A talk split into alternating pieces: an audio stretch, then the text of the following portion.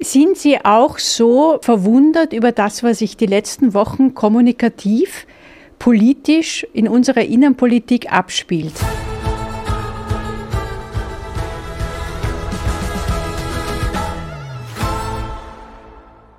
Da werden wir mit Dingen konfrontiert, wer normal ist, was normal ist.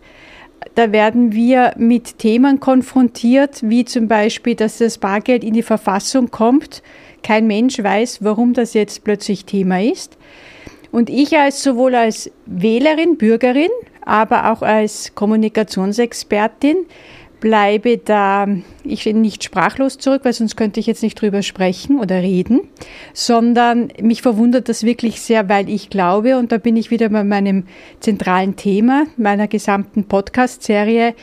dass das für die Demokratie ganz, ganz schlecht ist. Warum? Diese, die Entwicklungen der letzten Wochen und dass dieser strategisch notwendige Unsinn, den uns ja der Experte der österreichischen Volkspartei sozusagen als, als Stilmittel verordnet, oder Stilmittel, als Unstilmittel eigentlich, ähm, hat zur Folge, dass nicht nur die breite Bevölkerung sich anderen Themen zuwendet oder alternativen Medien Themen, Aufbereitungen zuwendet, sondern dass auch die, die Menschen, die eigentlich sehr politikaffin sind, die sehr engagiert sind, die sich Gedanken machen über dieses Land, äh, langsam aber sicher von der Politik an, abwenden. Das ist insofern sehr bedauerlich, weil ich glaube, dass gerade jetzt, abgesehen davon, dass wir wirklich ganz zentrale dringende Themen haben, die gelöst werden müssen. Und zwar schon hätten längst gelöst werden müssen mit entsprechenden Maßnahmen und, und Strukturmaßnahmen vor allem, äh, dass äh, hier versucht wird, dermaßen ein Chaos zu schaffen, dass die Menschen sagen, die Demokratie ist eigentlich gar nicht so eine geniale Staatsform. Weil jeder kann sagen, was er will, jeder tut, was er will. Wenn es der Regierung passt, da rede ich jetzt von der breiten Bevölkerung, die gezeichnet ist durch die ähm, grund- und freiheitsrechtlichen äh, einschneidenden Maßnahmen während der Corona-Pandemie oder sagen wir während der Lockdowns, äh, dass die Bevölkerung sagt, uns wird was aufoktroyiert, egal ob wir das wollen oder nicht. Wo bleibt meine Freiheit? Begriff Freiheit wird wieder völlig deformiert. Aber natürlich auch sozusagen die Menschen, wie ich das äh, vorhin gesagt habe, die sich darüber Gedanken machen, über, über wie, wie soll sich dieser Staat weiterentwickeln, also Unternehmer, Intellektuelle, äh,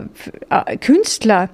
dass da immer mehr eine, eine Politikverdrossenheit entsteht, die eigentlich denjenigen, die Demokratie gar nicht wollen oder zumindest für die Demokratie ein bisschen lästig ist, weil sie eben gewisse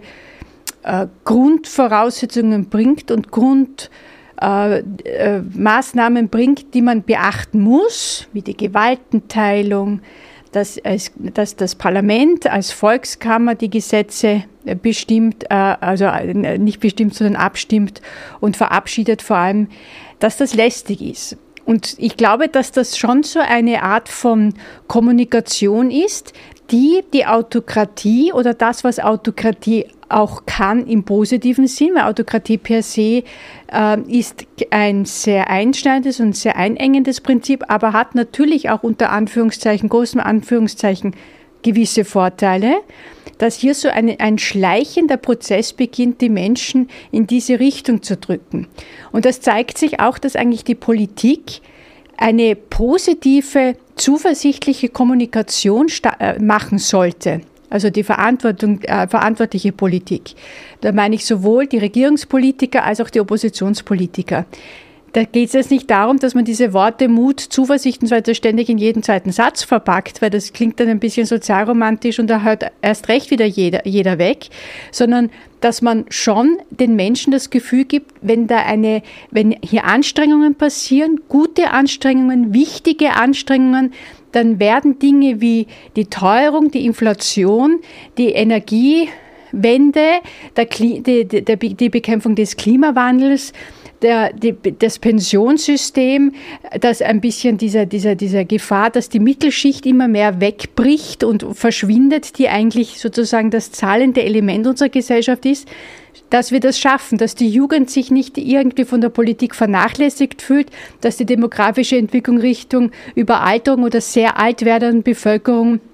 entsprechend mit Angeboten im Pflegebereich, im Gesundheitsbereich, Ausbau dieser, dieser, dieser Bereiche, der Bekämpfung des Fachkräftemangels, dass man das positiv besetzt und damit den Leuten eine Zuversicht gibt, die sich ja auch in ihrem persönlichen Umfeld, das natürlich auch den Arbeitsplatz umfasst oder die Arbeitsumgebung, dass ja wieder mehr positive Einstellung passiert, weil die momentane Kommunikation seitens der Politik, und da nehme ich, äh, es ist nicht nur die Regierung, sondern auch die Opposition, zeigt schon ein bisschen, hat man schon die Vermutung, erstens, dass man von niemandem wirklich mehr ernst genommen wird, egal aus welchem Milieu und welcher Ideologie man anhängt. Und ähm, dass hier schon wirklich Dinge gemacht werden, die überhaupt nichts mehr mit uns, der Bevölkerung zu tun haben, sondern eigentlich nur mehr in einer gewissen Machterhaltungsphase drin sind. Und das ist genau das, was natürlich die Menschen am meisten der Politik vorwerfen. Eigeninteresse, Machtpolitik. Und wie gesagt, wie ich schon am, ähm, am Anfang gesagt habe, ob diese Strategie